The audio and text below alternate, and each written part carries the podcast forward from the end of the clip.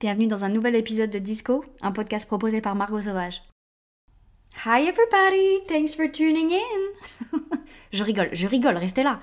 Ce podcast est en français, restera en français, mais je dois vous avouer que faire du contenu en anglais, oula, ça me titille, ça me démange. Tout d'abord, avant de rentrer dans le vif du sujet, je tenais à vous dire merci. Genre merci mille fois. Je ne m'attendais absolument pas à l'accueil que vous avez fait à ce podcast.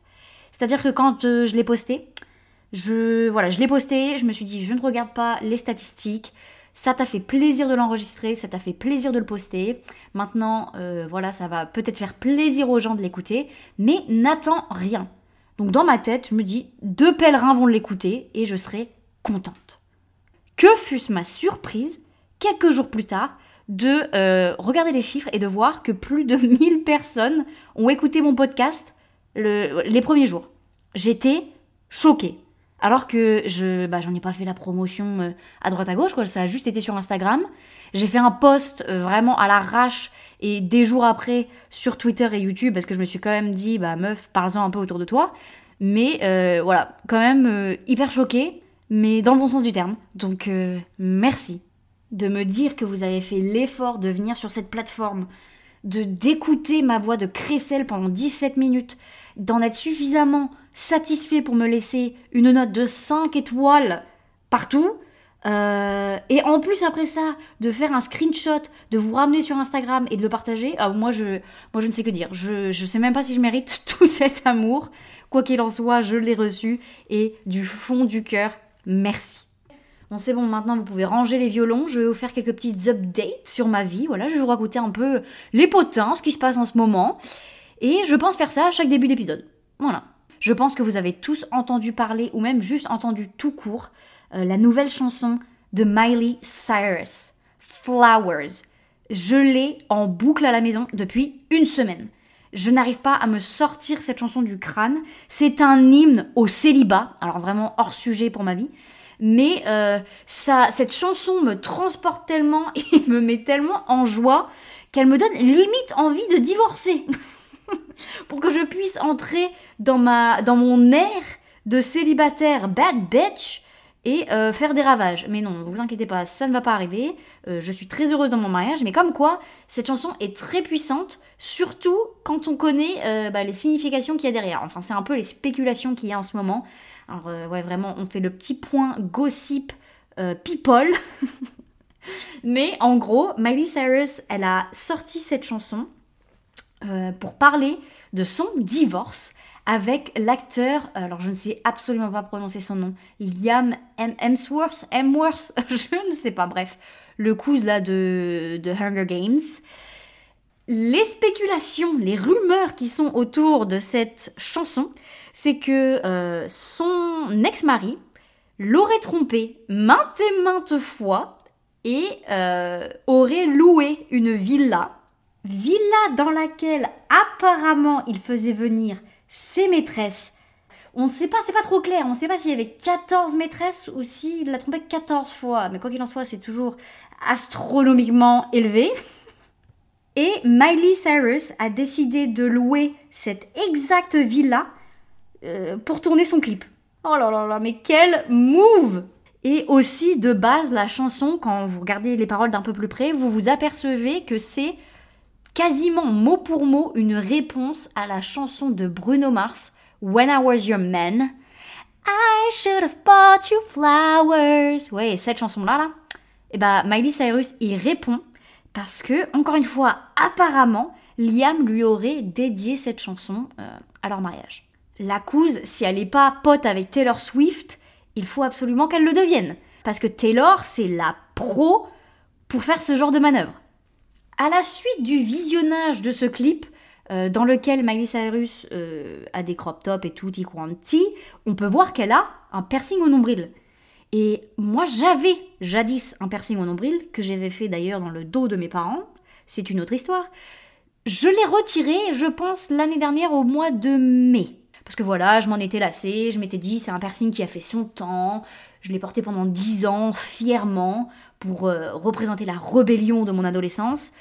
Donc je l'ai retiré l'année dernière. Et là, de voir Miley Cyrus porter son petit piercing fièrement, je me suis dit, et on va se repercer ça. Donc me revoilà à 28 piges, fraîchement euh, percé, euh, c'est percé euh, à domicile, hein. j'ai fait ça dans ma salle de bain, vraiment comme un bourrin, et j'ai réussi à me repercer mon nombril sans, je vous épargne les détails, mais c'était pas du tout gore, c'était pas de sang ni rien. C'était un peu dégueulasse un peu de parler de ça dans un podcast, non? Bref, vous savez pourquoi vous signez de toute façon quand vous écoutez les podcasts de Margot Sauvage. Donc, me voici remuni d'un piercing au nombril. J'adore. Le podcast de la semaine dernière, je finissais en vous disant que j'allais faire du dog sitting. Du, non, du dog walking même. Genre, j'allais toquer à la porte de chez quelqu'un, lui dire j'embarque ton chien pour une heure, je vais le promener et je te ramène après et tu me payes. Donc c'est exactement ce qui s'est passé. C'était un mini teckel. Donc vous savez les petites saucisses sur pattes là. J'adore. Conditions météorologiques, euh, pire tumeur, il faisait moins 5 degrés, il neigeait. Je me disais, mais oh là là, pauvre petit père. Bref, euh, il a survécu et moi aussi. Donc ça a vraiment reconfirmé le fait qu'il faut qu'on adopte un, animal de compagnie parce que ça me manque. Et là, d'arriver dans un appart avec un bail sur lequel c'est écrit que j'avais pas le droit de ramener de bête à poil, vraiment une frustration sans nom. Mais là, c'est bon, ça suffit. Euh, de toute façon, je pense que c'est quelque chose qui va arriver parce que la voisine du dessous, euh, qui est arrivée courant de l'année dernière, a ramené son chat. Alors, je pense que je vais dire à ma proprio cousine, je viens de sa part, mais là, il y a de la discrimination. là, il y a du favoritisme, parce qu'apparemment, ils se connaissent. On renégocie les termes du contrat. Tu vois, elle va me taire, je vais rien comprendre, mais euh, on a vraiment envie d'adopter. Et puis pour finir, en petite update, en ce qui concerne les insomnies, ça va mieux, c'est pas complètement réglé. Euh, alors les anxiolytiques, je ne sais pas si ça a fait un effet placebo sur moi qui s'est dissipé par la suite ou si euh, bah, ça a fonctionné et puis tout d'un coup ça n'a plus fonctionné. Mais j'ai fait une nuit blanche cette semaine encore et j'essaye vraiment de... C'est encore compliqué, hein, mais j'essaye d'appréhender cette problématique de un peu plus légèrement, c'est-à-dire que j'avais tendance à me laisser abattre quand je faisais une nuit blanche, je me disais je vais encore être exténuée pendant toute la journée, je vais être fatiguée, je vais pas réussir à dormir pendant la journée. Enfin bref, ça va être une journée de gâcher. Et là, euh, bien que je me suis tapé une nuit blanche cette semaine, la journée qui a suivi, je me suis dit, éco tu te reprends en main, ça va pas, te laisse pas abattre en gros, juste ne condamne pas ta journée. La journée n'est pas fichue parce que tu n'as pas dormi une minute la nuit dernière. Parce que je perdais tellement de temps avec ces insomnies de merde que voilà, je me suis résignée à quand même Keep going. The show must go on. Passons maintenant au sujet du jour. On va parler d'amour. Sujet très très vaste, mais j'ai une palanquée à raconter sur le sujet. C'est une idée qui m'est venue dans la douche là cette semaine. Je me disais, ok Margot, t'as plein de sujets T'as plein de trames dans ton ordinateur, de sujets que tu veux évoquer en podcast, mais là, maintenant, tout de suite, si on te fout sur une chaise et qu'on te dit parle-moi d'un sujet pendant des heures sans notes, de quoi vas-tu parler? Je vais vous parler d'amour. C'est l'amour romantique dont je vais parler, mais je pense que je vais réussir à pivoter sur l'amour personnel, l'amour qu'on se porte à soi-même, l'amour propre. Je pense que mon expérience, euh, aussi chaotique qu'elle soit, euh, a quand même eu un, bon dénouement et je pense qu'il y, a quelques leçons à retirer de tout ça. Pendant très longtemps, j'ai eu une vision hyper biaisée de l'amour et euh, c'est dû à une multitude de facteurs, que ce soit autant social, donc dans, dans, mon environnement direct, ma famille, etc. Genre par exemple, dans ma famille, on ne se fait pas de câlins, on ne se dit pas je t'aime. Et rien que de dire je t'aime là à voix haute, ça... Hmm, j'ai un petit malaise. mais on est aussi conditionné parce qu'on consomme comme média. Je pense que je vais en parler plusieurs fois, mais les séries de d'ados, c'est mais une catastrophe quand on prend du recul et qu'en tant qu'adulte on les regarde à nouveau, genre Gossip Girl, catastrophique, Pretty Little Liars, catastrophique aussi. Je me souviens aussi de l'émission Next. Mais est-ce qu'il y a une émission plus dévalorisante que celle-là? Alors je sais pas si tout le monde va avoir la référence, mais en gros c'était des gens qui faisaient du speed dating, qui grimpaient dans un bus et juste à la vision de leur euh, prétendant, ils allaient dire next ou ils allaient continuer le date. Genre, est-ce qu'il y a quelque chose de plus humiliant que ça? Pareil, la télé-réalité. Oh là là, bah alors ça, je peux vous en parler pendant des heures à quel point la télé-réalité, ça pour moi, ça peut être tellement nocif pour le développement d'une personne qui est en construction. Typiquement, si vous foutez un ado devant la télé-réalité, mais vous imaginez les normes que ça va lui donner. Mais c'est une catastrophe. Premièrement, j'ai envie quand même de dire et de préciser que je suis une femme cisgenre hétérosexuelle, donc je suis désolée si vous n'arrivez pas à vous identifier euh, à moi et avec mon parcours, si jamais vous avez bah, des, différences, mais j'essaye de rendre ça le plus euh, générique possible. Je ne savais pas aimer sainement. C'était une catastrophe quand j'étais plus jeune. Là, la relation dans laquelle je suis actuellement, avec mon petit mari, ça fait 4 euh, bah, ans qu'on se connaît et c'est la seule relation saine que j'ai eue dans toute ma vie. Avant, c'était une catastrophe et c'est parce que je pense que j'avais des standards, mais biaisés au possible, par une société qui te vend l'amour passionnel, l'amour toxique, l'amour fusionnel, comme l'amour le, meilleur à, rechercher. Alors, euh, Breaking news, pas du tout. Euh, donc j'ai déconstruit énormément de choses et c'est de ça dont je veux principalement vous parler aujourd'hui. Le premier stéréotype que euh, j'ai démantelé, c'était que je pensais pendant très longtemps que l'amour, ça fait mal. Que c'était une fatalité et que je ne pouvais pas y échapper. Alors bien évidemment, à mes dépens, euh, j'ai bouffé la poussière. Et j'ai compris que c'était absolument faux et que un amour qui fait mal, c'était juste le signe que cette relation devait cesser tout de suite. J'ai eu mon premier vrai chagrin d'amour à 21 ans, je crois, après une relation qui a duré un ou deux ans, deux ans et demi. Bref, cette personne m'a tout simplement brisé le cœur, cette personne m'a trompé. Et le mal que ça m'a fait est devenu physique. C'est-à-dire que physiquement, je ressentais ce chagrin d'amour. C'est horrible, c'est une sensation que j'ai jamais eue depuis, mais d'avoir le cœur brisé au point où j'en ai ressenti les effets sur mon corps, c'était...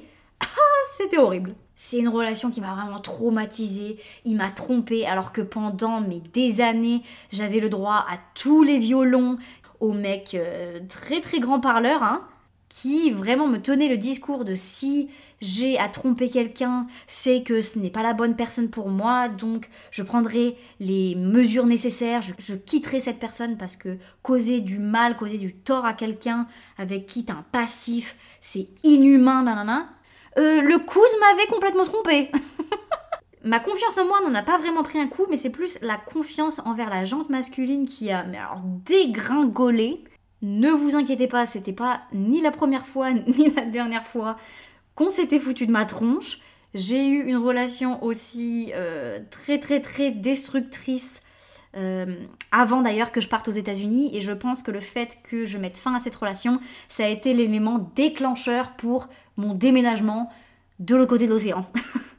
et encore une fois, cette relation, c'était les montagnes russes c'était de l'amour passionnel, mais de l'amour hyper toxique, parce que j'avais en face de moi quelqu'un qui était mais bancal au possible, et qui avait tellement une faible estime de lui-même que ah bah, toute sa haine, il l'a déversée sur moi, et il m'en faisait payer les pots cassés. Et je pense que le fait que j'ai toléré tout ça, c'est tout simplement parce qu'on m'a mis dans la tête, on m'a conditionné de par euh, les médias. Je sais pas pour vous, mais personnellement, j'ai grandi en regardant Gossip Girl. Alors ça, mais typiquement, Blair et Chuck, la palme d'or de la toxicité, ces deux-là. C'est un couple dont j'étais fan, dont je vraiment je, je, les admirais en mode c'est vraiment je veux un Chuck. Faut quand même remettre les choses dans leur contexte, même si ce n'est qu'une série le mec a vendu sa meuf pour récupérer son hôtel. C'est de cette histoire d'amour là dont j'étais fan. On peut aussi lier ça au fait que dans la cour de récré, un gosse qui te fout un coup de pied, qui t'emmerde à longueur de temps, on te dit qui aime bien châtie bien, s'il est chiant avec toi, c'est parce qu'il t'aime beaucoup. Bah euh, non, S'il est chiant avec moi, c'est que c'est un gros con. Enfin, je veux dire, à un moment, faut, faut employer les bons termes.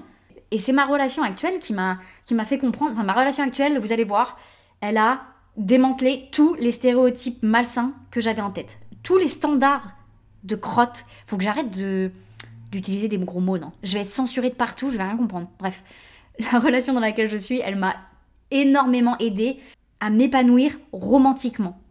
À, ouais, à juste comprendre que je, méritais une relation saine qui me fait pas chialer toutes les 5 secondes parce que personne personne mérite ça en fait. Une autre notion que euh, j'ai dû détruire parce que c'était toxique au possible, encore une fois, c'était hyper malsain. Je pensais qu'une relation euh, romantique, une relation entre deux personnes qui étaient euh, partenaires, qui étaient en couple, devait être basée sur un dominant et un dominé. Je pensais qu'il devait toujours y avoir un rapport de force et je pensais que si je n'écrasais pas la personne en face de moi, cette personne allait m'écraser. Et typiquement, c'est ce qui s'est passé donc avec la, relation euh, dans laquelle j'ai été trompée, dans la relation dans laquelle il a été infidèle. Mais la relation suivante qui m'a euh, aussi fait du mal, on se rejetait la balle l'un et l'autre pour euh, alterner qui était le dominant, qui était le dominé, et c'était vraiment un fiasco total. Jusqu'au jour où j'ai compris euh, bah, qu'il n'y avait pas besoin en fait. Que j'étais l'égal de la personne qui était en face de moi, qu'on était sur un pied d'égalité, et que si j'avais ce besoin viscéral d'écraser la personne que j'avais en face de moi, c'était que j'étais pas bien dans, mes baskets, que j'avais des problèmes à gérer, que j'avais un amour propre à travailler et surtout à, acquérir, quoi, parce que là, c'était une catastrophe. Et dans la lignée de, de ce rapport dominant-dominé, je pensais que euh, l'homme devait être protecteur, mais protecteur pas mignon, protecteur genre possessif, jaloux aussi.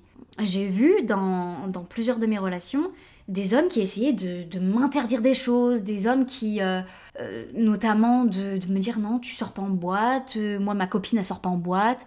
Qui es-tu pour m'interdire des choses? Tu n'es pas mon père et quoi qu'il en soit, je suis majeure et vaccinée, je fais ce que je veux. Et cette volonté d'avoir une emprise sur moi, d'avoir du contrôle sur moi, ça montre juste que cette personne n'était pas prête à être dans une relation saine, dans une relation où il y a un rapport de confiance, dans une relation où il y a un rapport de confiance où j'ai pas besoin de te dire de faire euh, A, B, C, D pour X ou Y raison, euh, parce que euh, je, sinon je peux pas dormir la nuit. Non, le rapport de confiance que j'ai à l'heure actuelle avec mon mari, il est inébranlable. C'est-à-dire que jamais, au grand jamais, je pense qu'il va commettre une faute qui va me faire du mal. Ou après, bien évidemment, personne n'est parfait. Moi non plus, moi la première. J'ai cette confiance en mon mec que il est de bonne foi, qu'il est euh, pas ici pour jouer un jeu, qu'il euh, il va pas essayer d'exercer un rapport de force sur moi, d'avoir, un contrôle quoi. Et puis de toute façon, que tu interdises quelque chose à quelqu'un, est-ce que ça l'empêche vraiment de le faire? Ou est-ce que ça lui montre juste, et eh, si tu prends cette voie-là, ça va le titiller un peu. Et si tu fais preuve d'un peu d'immaturité, bingo, tu y vas la tête la première. Donc j'ai compris, par euh, multiples expériences, que les personnes qui sont jalouses et possessives, vraiment c'est emmerdant pour la personne qui est en face, et ça prouve qu'il y a un problème sous-jacent qu'il est grand temps de régler. Autant individuellement que bah, dans la relation quoi. J'ai aussi appris que l'amour n'a pas de code. Ce que j'entends par là, c'est que on voit souvent il faut être ensemble quelques temps, puis après emménager ensemble, et puis après attendre quelques années, se marier, attendre encore quelques années, avoir des enfants. Chacun est unique, chaque individu est unique. On est plus de 7 milliards sur Terre. D'ailleurs, on n'est pas passé à 8 milliards là dernièrement? Bref, on est des milliards sur Terre. Et moi, si ma timeline elle est différente de la tienne, ça veut pas dire que l'une est meilleure que l'autre, ça veut dire que on s'est écouté et que avec les circonstances qu'on avait devant nous, avec la relation qu'on entretenait, et ben les étapes qu'on a fait, c'est ça qui faisait le plus de sens possible. J'interromps vite fait le programme. Je ne sais pas si vous pouvez l'entendre ou si mon micro est extrêmement performant. Mais alors, on est en train de se taper un orage, ouragan quoi. J'entends le tonnerre et tout. Euh, oh my goodness. J'ai peur que le toit me tombe sur la tronche Parce que si vous me suivez sur mes réseaux, vous savez que j'ai en horreur les baraques américaines qui sont faites de bois et qui tremblent à la moindre bourrasque. Bref, revenons-en à nos moutons. Je disais donc que chacun a sa petite recette pour faire marcher sa relation et que la temporalité que chaque couple utilise, eh ben, c'est propre à chacun. Et c'est une chose à laquelle j'ai dû faire face quand, avec mon mec, ça a commencé euh, bah, à devenir du sérieux, à parler mariage, etc. Je me dis, mais est-ce qu'on va pas trop vite? On n'avait euh, jamais vécu ensemble et on s'est mariés et on a emménagé ensemble le même week-end. Alors j'ai eu de la chance parce que dans mon entourage, personne n'a trop bronché, etc. Et je pense que j'aurais très mal vécu si euh, on m'avait ouvertement euh, jugé et dit frère, tu penses pas que ça va un peu trop vite? Et en plus de ça, on venait de passer un an à distance. Une autre chose dont je pourrais vous parler aussi en long, en large, en travers, c'est les relations à distance. Donc ouais, on avait vraiment une relation atypique dans le sens où on avait fait un an à se tourner autour, un an à être dans une relation sérieuse ensemble aux États-Unis, un an après ça à distance, et ensuite on s'est marié. Parce qu'on s'est dit, on ne peut plus être à distance, on ne peut plus euh, dealer avec, euh, en plus, euh, le, le, coronavirus à cette époque, c'était vraiment la une de tous les journaux, de toutes les news possibles et imaginables. Donc on avait à ce moment-là l'interdiction de traverser les frontières, etc. Enfin bref, c'était tout un micmac et le juste l'inconnu de pas savoir quand est-ce qu'on va se revoir. Et ben au final, quand on s'est revu, on s'est dit, on ne peut pas se lâcher. Si on se, là, si on se lâche, on ne sait pas quand est-ce qu'on va se revoir et on ne veut pas ça oh my goodness, il y a eu un éclair du feu de Dieu. Ah, oh, vous entendez ou pas? Oh là là, mais ce podcast d'amatrice Je viens de réécouter on entend totalement le vent, l'orage et tout bordel. Je suis désolée, mais j'apprends. Avant-dernier point que j'ai démantibulé dans ma petite tête, c'est l'image qu'ont les mecs gentils. Alors j'ai un nombre incalculable de fois entendu le fameux Je l'aime bien, il est gentil, mais je m'ennuie. On a ce, on romantise ce bad boy qui va nous briser le cœur, qui va nous faire vivre une passion, quelque chose de très fusionnel, mais quelque chose de très toxique. Et les mecs gentils, c'est les perles rares. Et c'est triste que je m'en rende compte, mais c'est très rare et la plupart du temps, on les néglige. Et, c'est, et je m'excuse pour avoir négligé des mecs gentils parce que je sais que je l'ai fait, je sais que je l'ai fait au moins une fois. Mais après, bon, on peut pas contrôler ses sentiments. C'était une personne en face de moi qui était extrêmement gentille, extrêmement dévouée, qui, je pense, aurait pu me décrocher la lune si je l'avais demandé. Mais le fait que les sentiments n'étaient pas réciproques, j'ai pas été, je pense, la plus, euh, bah, la plus sympa des, meufs, quoi. Et ouais, du coup, j'espère que je l'ai pas trop amoché au point où bah il s'est dit j'abandonne la gentillesse, je vais devenir un gros con parce qu'apparemment il y a que ça qui marche. Non, on veut des mecs gentils, on veut des mecs sympas, on, en a fini avec les gros tocards là, c'est bon. On n'est plus au lycée, on n'est plus à l'université. Maintenant, on est dans la vraie vie. Ras le cul du bullshit. Pour moi, si tu es toujours en quête du bad boy, du mec qui va te briser le cœur, c'est que hmm, peut-être qu'un tour chez le psychologue, ça te ferait grand bien. Et je dis ça vraiment très sérieusement parce que ça montre encore une fois euh, un problème d'estime de soi et de, et de confiance en soi. Parce que si je suis sans cesse en train de rechercher le conflit, d'une part, c'est parce qu'on pense qu'on le mérite, et d'autre part, c'est parce que on pense que c'est une fatalité d'avoir mal. Et encore une fois, je répète, l'amour n'est pas censé faire mal. Et c'est vraiment mon mari qui m'a appris qu'un homme pouvait être foncièrement gentil. Et on en rigole parce que je dis toujours euh, à sa famille quand on en parle, c'est le premier euh, américain que j'ai daté. Les Américains sont gentils. En tout cas, du, peu que j'ai vu, du peu que j'ai côtoyé. Et j'ai pas envie de faire des généralités, quoi que ce soit, mais dans tous les Français que j'ai daté dans ma vie, et ça représente une très grande majorité de ma vie amoureuse, les garçons français étaient avec moi des abrutis. Des mecs absolument pas gentils et je peux vous dire que la gentillesse, c'est sous-côté, parce que ça m'apporte une paix intérieure de savoir qu'en face de moi, j'ai quelqu'un qui n'essaye pas de me piéger, qui n'est pas là en train de jouer, de me titiller, de me faire du mal, de me provoquer. Je pense que ça vient aussi avec une, maturité et une, une intelligence émotionnelle, mais je peux vous dire que c'est salvateur et je, je souhaite ça à tout le monde. Et pour terminer, j'ai réalisé que l'amour n'est pas inconditionnel. L'amour inconditionnel, ça vous vend quelque chose de, de très malsain, encore une fois. Il faut que j'essaie de barrer mon vocabulaire parce que là, ça devient euh, très critique. Ça implique qu'on ignore complètement le fait que dans une relation, il y a deux humains, ou trois ou quatre, hein, chacun fait ce qu'il veut. Et les humains, ça évolue, ça change. On n'est pas gravé dans le marbre et ce qui implique que des fois, il va y avoir des désaccords, même si vous aviez commencé la relation en étant sur la même longueur d'onde. Parce que voilà, on est humain, on évolue. Et il est très très très important de garder en tête que rien n'est acquis. Ne pas avoir dans le crâne que l'amour est inconditionnel, bla bla bla, c'est hyper romantique et tout. Non.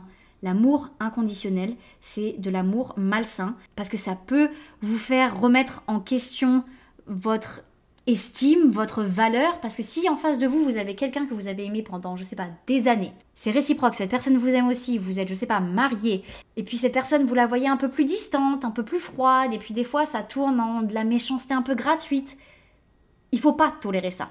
Alors je ne vous dis pas de ne plus aimer la personne, je vous dis juste que vous êtes suffisamment précieux sur cette planète pour exiger quand même un traitement décent, et que si ça ne vous convient pas, ça ne fait pas de vous une personne moins bien. Enfin, je sais pas si vous voyez où je veux en venir, mais vous êtes en droit d'exiger qu'en face de vous, pas qu'une personne ne change jamais, mais qui doit rester en phase avec ses principes et ses valeurs. Et vous êtes votre propre priorité, ils sont leur propre priorité, mais vous devez trouver un terrain d'entente pour que chacun soit heureux.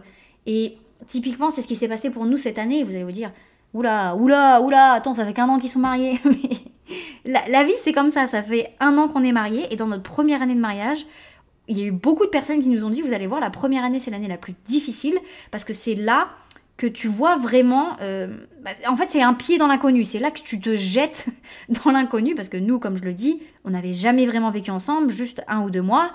Et voilà, c'est complètement différent de se retrouver à devoir payer les factures. Enfin bref, on a une pression du quotidien, on a chacun notre vie bah, séparée parce que même si on est un couple, on reste deux individus bien distincts.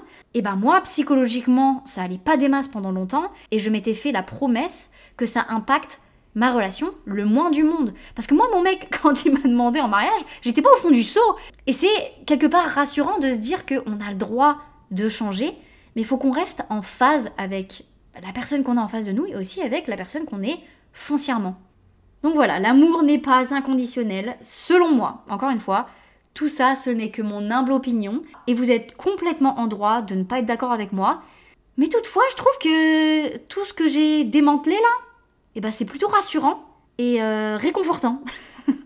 je pense avoir abordé tous les points que j'avais en tête. C'est vraiment un champ très très vaste. C'est vraiment une... Je m'aventurais un peu euh, à l'aveugle là-dedans. Je vous remercie d'avoir écouté, surtout si vous avez écouté jusqu'à la fin.